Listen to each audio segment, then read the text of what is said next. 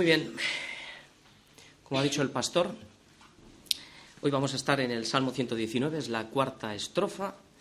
Hemos visto que, bueno, que se divide en 22 estrofas. Cada estrofa tiene un titulito. El título de hoy es Dalet. Recordamos que son las letras del abecedario hebreo y ellos lo utilizaban para memorizar cada salmo. Vamos a leer todo el salmo y luego vamos a entrar verso por verso. Muy bien, dice así. Abatida hasta el polvo está mi alma. Vivifícame según tu palabra. Te he manifestado mis caminos y me has respondido. Enséñame tus estatutos. Hazme entender el camino de tus mandamientos para que medite en tus maravillas. Se deshace mi alma de ansiedad. Susténtame según tu palabra. Aparta de mí el camino de la mentira y en tu misericordia concédeme tu ley. Escogí el camino de la verdad, he puesto tus juicios delante de mí. Me he apegado a tus testimonios, oh Jehová, no me avergüences. Por el camino de tus mandamientos correré cuando ensanches mi corazón. El título es Vivifícame según tu palabra, Salmo 119, del 25 al 30. Muy bien, partiendo del título, Vivifícame según tu palabra, ¿cómo lo va a hacer? El esquema va a ser el siguiente. Lo va a, va a hacer a través de cinco Cs para que nos acordemos. Todas empiezan por C. La primera es confrontación, lo vamos a ver en el versículo 25. La segunda C va a ser confesión, versículo 26. La tercera C es confianza, que es el versículo 26b, 27 y 28. La tercera C va a ser compromiso, que es versículo 29 y 30. Y la tercera C es la confirmación, versículo 31 y versículo 32. Este es el esquema en el cual nos vamos a mover. Primeramente, confrontación, en el versículo 25. Y leemos así, abatida hasta el polvo está mi alma, vivifícame según tu palabra. Estamos viendo aquí que el salmista comienza con una oración. No nos da ningún detalle de lo que le ha sucedido. Si tenemos en cuenta la última predicación, estaba sintiendo propio, estaba siendo perseguido, pero aquí no nos lo dice. Lo que estamos viendo es que nos dice que abatida está hasta el polvo su alma. El polvo es el lugar de la muerte, es un lugar de tormento, es un lugar de humillación. Lo que estamos viendo aquí es que el salmista no se está centrando en su dolor, sino más bien se centra en darnos testimonio de lo que hizo en medio de su dolor. Así que primeramente vamos a ver el diagnóstico de este alma. En este primer versículo, el salmista nos hace un diagnóstico de cuál es la situación que hoy podríamos estar pasando muchos de nosotros, porque podemos estar encontrándonos derrotados, por la presión del mundo, por la carne, por el diablo, porque estamos pasando pruebas y todavía no hemos madurado lo suficiente, por causa de una enfermedad o porque estamos viviendo una vida de espaldas a Dios en nuestra propia opinión. Podría ser muchas las causas. Lo primero que observamos es un, es un estado de bancarrota. Él está humillado. Vemos, aquí estamos viendo a un pobre espiritual que está reconociendo cuál es su condición y no solamente eso, sino el lugar donde ha caído su alma, en el polvo de la tierra. Ha caído hacia el polvo. Una caída hacia el polvo nunca es una caída casual o es una caída accidental, sino es una tendencia que tenemos todos los seres humanos. La tendencia siempre es hacia abajo. Pero el salmista aquí estamos viendo que ha hecho dos cosas importantes, reconocimiento de la situación y el lugar donde ha caído. Esta es la pregunta para nosotros. ¿Tenemos nosotros este espíritu de reconocimiento de nuestra situación, donde estamos? ¿Y somos conscientes muchas veces de a dónde nos traslada la situación? ¿Somos conscientes de dónde hemos caído? Porque esto es importante, reconocer la situación y saber a dónde nos ha trasladado. Vemos un ejemplo en Adán y Eva, cuando cayeron, lo primero que hicieron fue que se escondieron de su presencia, se avergonzaron de Dios. Y entonces tuvo Dios que intervenir y preguntarles, ¿dónde estás tú? El salmista nos está dando las indicaciones de lo que nosotros debemos de hacer en estas situaciones, reconocer nuestra situación e identificar el lugar a donde nos ha trasladado la situación. Así que, como estamos viendo, la caída del hombre siempre es hacia abajo, al contrario que cuando el Señor nos llama, lo que hace es levantarnos de abajo hacia arriba, como dice Primera de Samuel 2.8, dice que Él levanta del polvo al pobre y del muladar exalta al menesteroso. Está hablando de un pobre espiritual y está hablando de un menesteroso totalmente necesitado del Señor. Así que estamos viendo que desde el polvo de la tierra está gimiendo el salmista. Necesita levantarse. El polvo, para que recordemos un poquito, es la materia que Dios usó para formarnos. La vida vino después, fue suministrada después cuando el Señor sopló aliento de, aliento de vida, o sea, aliento de su boca, cuando Dios sopló en su nariz aliento de vida. O sea, fue el hombre un ser viviente cuando el Señor sopló. Génesis 2.7. Y tenemos que recordar también que el polvo es el lugar también de regreso cuando nos falte el aliento de vida. O sea, cuando moramos, el polvo será nuestro lugar. Es ahí cuando habrá una separación entre el espíritu y el cuerpo, y el polvo vuelve a la tierra, como era, y el espíritu vuelve a Dios que lo dio. Vemos la unidad de polvo, materia, aliento de vida. Si Dios no sopla aliento de vida, vemos que estamos totalmente muertos. Por eso hoy en día mucha gente vive muerta. En este punto muchos se darían la vuelta, en esta bancarrota. ¿Cuántas veces a nosotros en nuestro caminar con el Señor nos gustaría darnos la vuelta y dar marcha atrás, ¿no?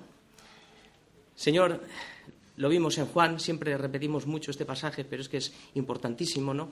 Cuando muchos ya se dieron la vuelta, cuando las palabras eran insostenibles y no las podían escuchar. Y sus discípulos dijeron, ¿a quién iremos si solo tienes tú palabras de vida eterna? Pero el salmista sabe y conoce que toda la escritura contiene el aliento de Dios. Él sabe de dónde viene la vida y quién la da. Por eso dice, vivifícame. ¿Cómo? Aquí está la respuesta según tu palabra. Nos vamos a hacer cuatro preguntas que nos van a que posteriormente las vamos a contestar. Las preguntas van a ser estas. Primero, ¿cuál es la forma que Dios usa para vivificar nuestras vidas? ¿Cuál es el proceso para dar vida a un muerto o a una persona que se está muriendo? Tercero, ¿cuál es la evidencia de que estamos recibiendo la vida? Y cuarto, ¿cuál es el resultado final de que la vida ha sido restaurada? El uso, el proceso, la evidencia y el resultado. Es lo que vamos a ver. Primeramente, la primera pregunta. ¿Cuál es la forma que Dios usa para vivificar nuestra vida? Nos, da la respuesta al salmista. Su palabra. Según su palabra. Lo acabamos de ver. Lo que hace, lo hace a través de una bancarrota espiritual. El salmista no solo reconoce su estado, el lugar donde está, sino que sabe quién y cómo le puede levantar del polvo y devolverle la vida. Esto es la vista previa. Aquí es donde nos tenemos que preguntar, ¿dónde estás tú en el día de hoy? ¿Dónde estamos cada uno de nosotros? Vivifícame es la necesidad del salmista. Creo que también es la nuestra. El cómo es la forma de suministrar vida a su necesidad. Y esta solamente se puede suministrar según su palabra. Este es el cómo. Se puede vivificar un alma que se muere, porque nuestra carne es tan débil, pues que la carne para nada aprovecha. La carne en sí sola no se puede dar vida a sí mismo. Como hemos dicho, la carne para, para nada aprovecha. Son las palabras de Dios que son espíritu y vida que dan vida. Como he dicho antes, el levantamiento y la vida es del suelo hacia arriba. Así es como se eleva un alma, ¿no? Por eso el Señor a veces, cuando no tenemos la actitud del salmista, espíritu contrito y humillado, el Señor lo que tiene que hacer es derribarnos hacia abajo, para que nos demos cuenta quiénes somos. Somos polvo, lo hemos dicho antes. Somos polvo. Algunos nos creemos Nos podemos llegar a creer algo, pero nuestra materia hemos sido formados del polvo. Y es ahí donde nos podemos dar cuenta quién es el Señor. Algunos todavía, muchos siguen en el polvo. ¿Por qué? Porque no han reconocido todavía lo que son. Ejemplo. Muchos de nosotros, ¿no?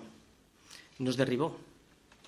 Cada uno puede contar su historia. Todos tenemos una historia. ¿Nos derribó de dónde? Pues cada uno de, su pedestal donde se había, donde se había sumido. Por eso dice también Isaías 51.1, eh, dice, oídme los que, buscáis, seguís la justicia, los que buscáis a Jehová, mirad la roca de donde fuisteis cortados y el hueco de la cantera de donde fuisteis arrancados, porque de ahí, de la tierra, es de donde nos, de donde nos sacó. Por eso tenemos que mirar, porque a veces nos podemos querer ser alguien y no somos absolutamente nada, ¿no? Cambió nuestra agenda, ¿no? Antes servíamos a los deseos de nuestra carne, ahora servimos al Señor. Como hizo con los, con los discípulos, cambió su agenda. Antes eran pescadores de peces, ahora fueron pescadores de hombres. Como, como, le cambió también la agenda a Pablo. Pablo era un perseguidor de la iglesia, mataba cristianos. Después, ¿qué es lo que hizo? Predicar el Evangelio de la salvación. Tuvo que ser derribado hasta el polvo, preguntar, ¿quién eres, Señor? Yo soy Jesús, a quien tú persigues. Dura cosa te es dar coces contra el aguijón. Y después tuvo que preguntar, Señor, ¿qué quieres que haga? Dice, entra y se te dirá lo que debes de hacer. Es lo que se nos dice ahora, entra a la iglesia y se te dirá lo que debes de hacer. ¿Qué es lo que se me, dice, se me va a oír decir? O sea, lo que tengo que oír que si hoy oyes su voz, no endurezcamos nuestro corazón. ¿Por qué? Porque la palabra, como estamos viendo, es el medio por el cual Dios da la vida. Él ha determinado en 1 Corintios 1.21 b salvar a los creyentes.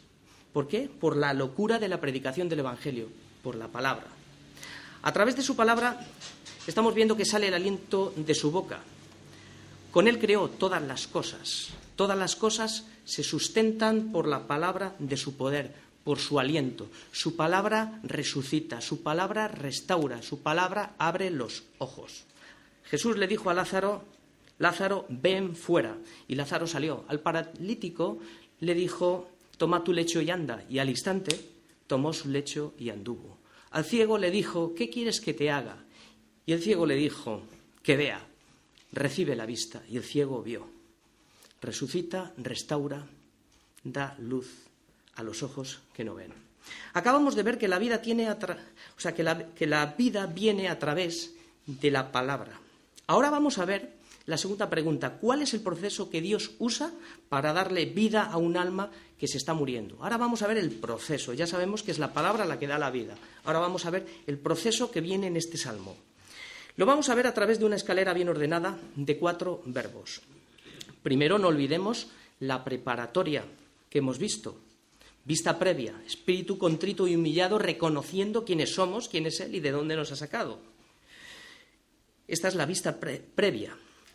Hemos visto el salmista cómo ha confrontado su corazón golpeando su, alma y esto ha, producido en él la necesidad de pedir vida a un alma que se está muriendo. Vamos a leer los tres versículos siguientes el 26, 27 y 28. Te he manifestado mis caminos y me has respondido. Enséñame tus estatutos. Hazme entender el camino de tus mandamientos para que medite en tus maravillas. Se deshace mi alma de ansiedad. Susténtame según tu palabra. ¿Veis la escalera? Te he manifestado mis caminos, confesión. Enséñame tus estatutos, hazme entender y susténtame. Todo según su palabra. Esto es confianza. Vamos a ver primeramente confesión. Dice, te he manifestado mis caminos y me has respondido. O sea, es como, si dijéramos, te he confesado todo lo que soy, todo lo que he hecho, de dónde he caído y en dónde me encuentro en este momento, en el polvo de la tierra. Esto es lo primero. Estamos viendo el proceso. ¿Tenemos tal relación nosotros con Dios que le confesamos todos nuestros caminos? Porque la comunión con Dios es una relación tan personal que no solo es para pedir cosas, sino que le manifestamos al Señor todos nuestros caminos, como lo hace el salmista. que tiene una relación personal, porque dice, te he manifestado mis caminos. No le estoy manifestando los caminos de mi mujer, de mis hijos, de fulanito, de fulanito, sino de mis caminos. Todo lo que pensamos, todo lo que decimos, todo lo que hacemos, cada área de nuestra vida. ¿Por qué? Porque en Él vivimos, en Él nos movemos y en Él somos. Cristo vive en nosotros, nos movemos a través del Espíritu Santo y si somos, somos la imagen de Cristo aquí en la tierra, ¿no? Y si somos la imagen, debemos de manifestar cada día nuestros caminos a Dios.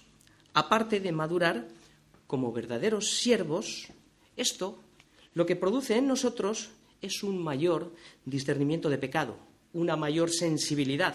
Es decir, si tú te acostumbras a ver la suciedad, llegar un momento, pues que no la ves, los demás la ven, pero tú no. Recuerdo esta semana una persona me decía, tienes un altavoz que se está como medio cayendo del techo. Yo al principio lo veía como una cosa. O sea, al principio me llamaba la atención, tengo que arreglar ese altavoz y ponerlo bien porque la verdad que pega a la vista. Me he acostumbrado durante años que ya no veía el altavoz. El otro día me dice una persona, ¿te has fijado? Digo, ¿es verdad? Ya había perdido de vista. Lo había me había acostumbrado. Así es el pecado en nuestras vidas. Si no nos limpiamos, no tendremos parte con él. Estamos viendo el corazón que Dios oye, que Dios aprueba y que Dios responde. Y lo dice, y me has respondido, dice el salmista. ¿Por qué sabemos que Dios oye la oración? Que Dios oye esta oración y que Dios responde a este espíritu? No lo dice Isaías. Nos dice, pero miraré a aquel que es pobre y humilde de espíritu y tiembla a mi palabra. Isaías 66, 2. Pobre de espíritu, humilde y tiembla. ¿Tenemos esta, esta actitud cada uno de nosotros? No habla de un estado natural de humildad, sino de un estado espiritual de humildad que es diferente. La humildad espiritual te lleva al versículo 25, a la bancarrota, a depositar toda nuestra confianza en Dios, a reconocer que somos polvo y que fuera de Dios no somos nada. Seguimos con el proceso de vida a través de la palabra. Es como si diría el salmista, vale, Señor, te he manifestado todos mis caminos, todo lo que soy, todo lo que he hecho, ahora enséñame los tuyos. Ahora entramos en la fase de confianza. En el versículo 26 dice, enséñame tus estatutos. ¿Qué está pidiendo el salmista para vivificar su vida? Está pidiendo conocimiento. Es un buen pedido porque por la falta de conocimiento muchos se han perdido. ¿A quién se lo está pidiendo? Se lo está pidiendo al Señor, porque el verdadero conocimiento solo te lo puede enseñar el autor de la palabra. Por eso la oración es muy importante, antes de leer la Biblia, pedirle al Señor, enséñame tu palabra. Nos abrirá puertas que no conocemos. Nosotros podemos conocer superficialmente las historias del Antiguo Testamento, los hechos de los apóstoles, la vida de Jesús, pero la comprensión espiritual, esta solamente no la da Dios, solo la da Dios. En este versículo vemos al salmista deseando recibir el conocimiento que viene de lo alto, desea ser enseñado por Dios. Pero no se queda ahí, porque si veis el siguiente versículo, el 27, dice, hazme entender el camino de tus mandamientos. O sea que estamos viendo que en la escritura vemos que las palabras sabiduría, conocimiento, inteligencia, casi siempre van juntas. El conocimiento más o menos tiene que ver con información, datos, hechos. Sabemos que el conocimiento en sí, solamente el conocimiento, es letra muerta y no tiene poder. Por eso el salmista dice, hazme entender, no solo conocer, sino hazme entender. Y el principio de la sabiduría, todos sabemos que es el temor del Señor. Este principio de la sabiduría se recibe con un corazón reverente a Dios, lo que nos permite que Dios nos dé la sabiduría que viene de lo alto, ese conocimiento que viene de arriba, y que nos enseñe. Job 28, 28 dice que el temor del Señor es la sabiduría y la inteligencia el apartarse del mal. Así que vemos que la inteligencia tiene que ver con la obediencia a su palabra Y ese conocimiento lo que produce en nosotros es apartarnos del mal. Ese conocimiento produce inteligencia. Este es el conocimiento que dice el salmista, hazme entender. Entonces estamos viendo que para vivificar el alma necesitamos el conocimiento y el entendimiento de la palabra. El salmista sabe que una vez haya recibido el conocimiento y el entendimiento que viene de lo alto, entonces podrá meditar en las maravillas de su palabra. La perla de gran, de gran precio nunca está en la superficie, sino en la profundidad de los mares.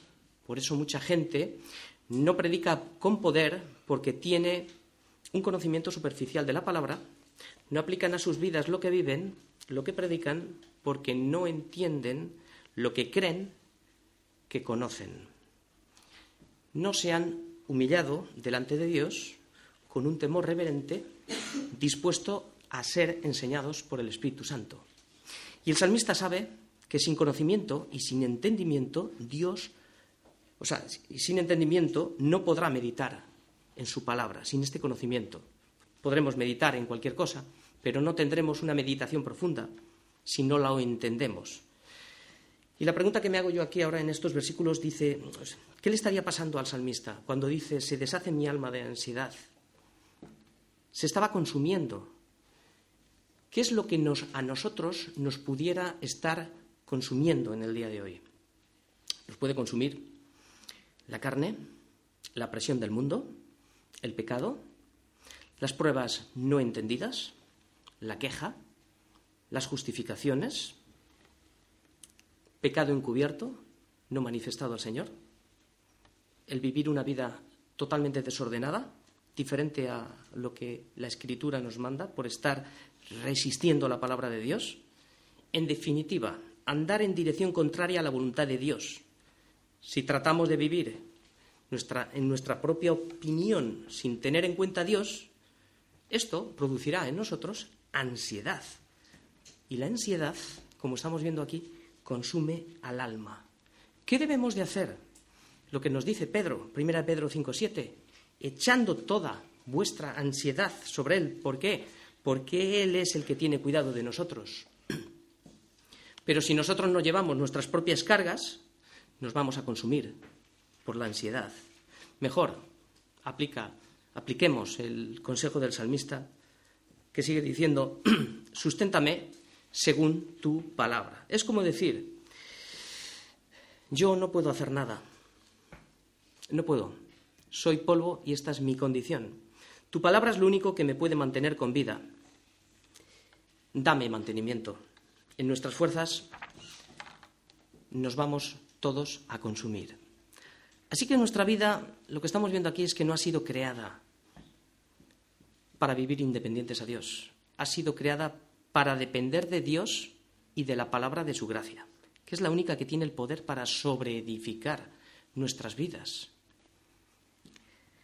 Lo que estamos viendo hasta aquí hemos visto mm, tres partes, para repasar un poquito y que se nos vaya quedando. Hemos visto tres partes. Primero, primeramente hemos visto la confrontación, que es la situación. Después hemos visto la confesión, ha manifestado sus caminos. Después hemos visto la confianza en Dios a través de su palabra enseñando, aprendiendo y sustentando. Hemos visto el proceso, pero no ha terminado. Ahora vamos a ver la tercera pregunta. ¿Cuál es la evidencia de que estamos recibiendo la vida? Aquí estamos viendo compromiso, un compromiso firme, como el del salmista. Versículos 29 y 30. Aparta de mí el camino de la mentira, en tu misericordia concédeme tu ley. Escogí el camino de la verdad, he puesto tus juicios delante de mí. Lo que estamos viendo aquí es que la vida es una elección continua en la que siempre estamos tomando decisiones. ¿Qué carrera voy a estudiar? ¿Dónde voy a ir a trabajar? ¿A qué ciudad iré a vivir? ¿Con quién me voy a casar? Etcétera, etcétera. Siempre hay una elección y la elección nos marcará el camino que vamos a seguir y ese camino nos va a generar un compromiso. La pregunta es, ¿Tomaré todas las decisiones en el camino de la verdad teniendo en cuenta a Dios y a la palabra de su gracia? ¿O lo haré en el camino de la mentira teniendo en cuenta al diablo y a la palabra de mentira?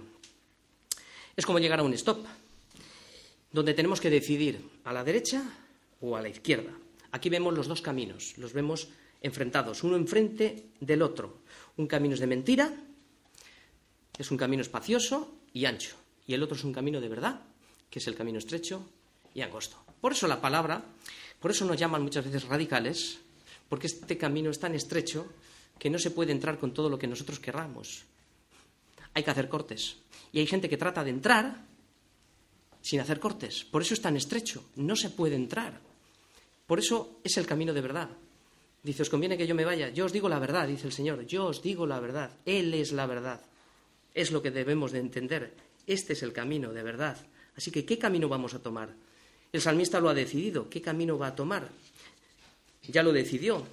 Vivifícame según tu palabra, enséñame tus estatutos, hazme entender y susténtame. Desde el versículo 25. Así que recuerda que estamos ahora en la evidencia de que no solo hemos venido a la iglesia a ser enseñados o vamos a los discipulados para entender mejor y estamos en las reuniones de, de, oración para pedirle a Dios que Dios sustente nuestra vida, sino que ahora entramos en la fase de un compromiso firme, que es la evidencia de que estamos siendo vivificados. Si no, es que te has quedado en el polvo de la tierra y aún sigues en tus delitos y en tus pecados. Ahora el salmista ha llegado al stop y pide ser librado del camino que no desea tomar, el camino de la mentira. Y dice, aparta de mí el camino de mentira. Lo que está diciendo es que si Dios no lo aparta, yo no puedo hacer nada. Recuerdo el versículo 5 del Salmo 119, cuando el salmista decía, ojalá mis caminos fueran ordenados. Pues el orden llega a nuestra vida cuando decidimos escoger el camino de la verdad. Jesús declaró en Juan 8 que la mentira tiene un padre. Este es el diablo. Jesús dijo que, este, que desde el principio el diablo es un homicidia, es un homicida, que no ha permanecido en la verdad porque no hay verdad en él y cuando habla mentira, de suyo habla porque es mentiroso y padre de mentira. En el Edén dijo varias mentiras, entre ellas dijo que Dios no era bueno porque les estaba privando de un árbol cuando les había dado todo. El hombre no tuvo contentamiento con lo que Dios le había dado. También dijo que Dios no era veraz cuando puso en duda la palabra y dijo con que Dios ha dicho. Y también dijo que Dios es un mentiroso, porque le dijo no moriréis. Estas son las mentiras del diablo y las mentiras que cada día pueden caer dentro de nosotros a través del mundo y de la sociedad. Así que cualquiera que pone en duda o abre un interrogante a la palabra, esta persona es un instrumento que el diablo está usando. Por eso dice el salmista, en tu misericordia, como sigue diciendo, concédeme tu ley. La palabra misericordia aquí tiene un sentido diferente.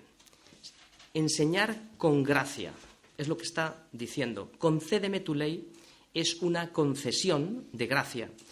No está pidiendo misericordia de perdón, que esto ya lo viene haciendo desde el versículo 25. Lo que está diciendo es que si realmente vamos a vivir apartados del pecado, camino de mentira, solo puede ser por la concesión de su gracia operando en nosotros. Pero una vez que nos la ha concedido, hay que ejercitarla a través del uso, la obediencia. ¿Por qué ha escogido el salmista el camino de verdad? Porque ha puesto sus juicios delante de él. Por eso dice, concédeme tu ley. Este es el cómo el salmista fue capaz de escoger el camino de la verdad, porque tenía una relación muy cercana con la palabra de Dios. Traspasar la, la línea es un suicidio, genera dolor y trae juicio a nuestras vidas. Por eso sus mandamientos, como hemos visto siempre, sus mandamientos no son gravosos. La ley ha sido dada para nuestro beneficio y lo dejó muy claro en, de, en Deuteronomio 30, 19, os lo leo. Dice el Señor, los cielos dice, los cielos y la tierra llamo por testigos, hoy contra vosotros, que os he puesto delante la vida y la muerte, la bendición y la maldición. Escoge pues la vida para que vivas tú y tu descendencia. Así que escojamos este camino, el camino de la verdad, el camino de bendición. Cuarta pregunta, final de la pregunta, ¿cuál es el resultado final de que la vida ha sido restaurada? Y aquí viene la confirmación. El salmista ha escogido la vida, que era la pregunta de Deuteronomio, escoge la vida. Él ha escogido la vida. Dice, me ha apegado, versículo 31, a tus mandamientos, oh Jehová, no me avergüences. Por el camino de tus mandamientos correré cuando ensanches mi corazón. El salmista dice, me he apegado a tus testimonios. La palabra apegado tiene un paralelo muy similar con la palabra escogí y también tiene una continuidad. Es decir, una vez que hemos escogido cuál es el camino por el cual vamos a andar, lo que queda por delante es estar apegado a él. ¿Esto qué significa? Esto es perseverar. Esto es una confianza bien colocada en nuestra vida. Esto es de la misma manera que un náufrago en medio del mar se apega a un trozo de madera, ¿para qué? Para no ahogarse. Pone su confianza en esa madera porque es la que le puede salvar. Así también lo hace el salmista. Pone toda su confianza en Dios. ¿Cómo? Apegado a su palabra. Sabe que el que confía en el Señor no será avergonzado. Al contrario de los que se despegan de su palabra, los que se dan la vuelta, estos serán avergonzados. Sería mucho mejor para nosotros que nunca jamás hubiéramos conocido el camino de la verdad, que habiendo conocido el camino nos apartáramos de él.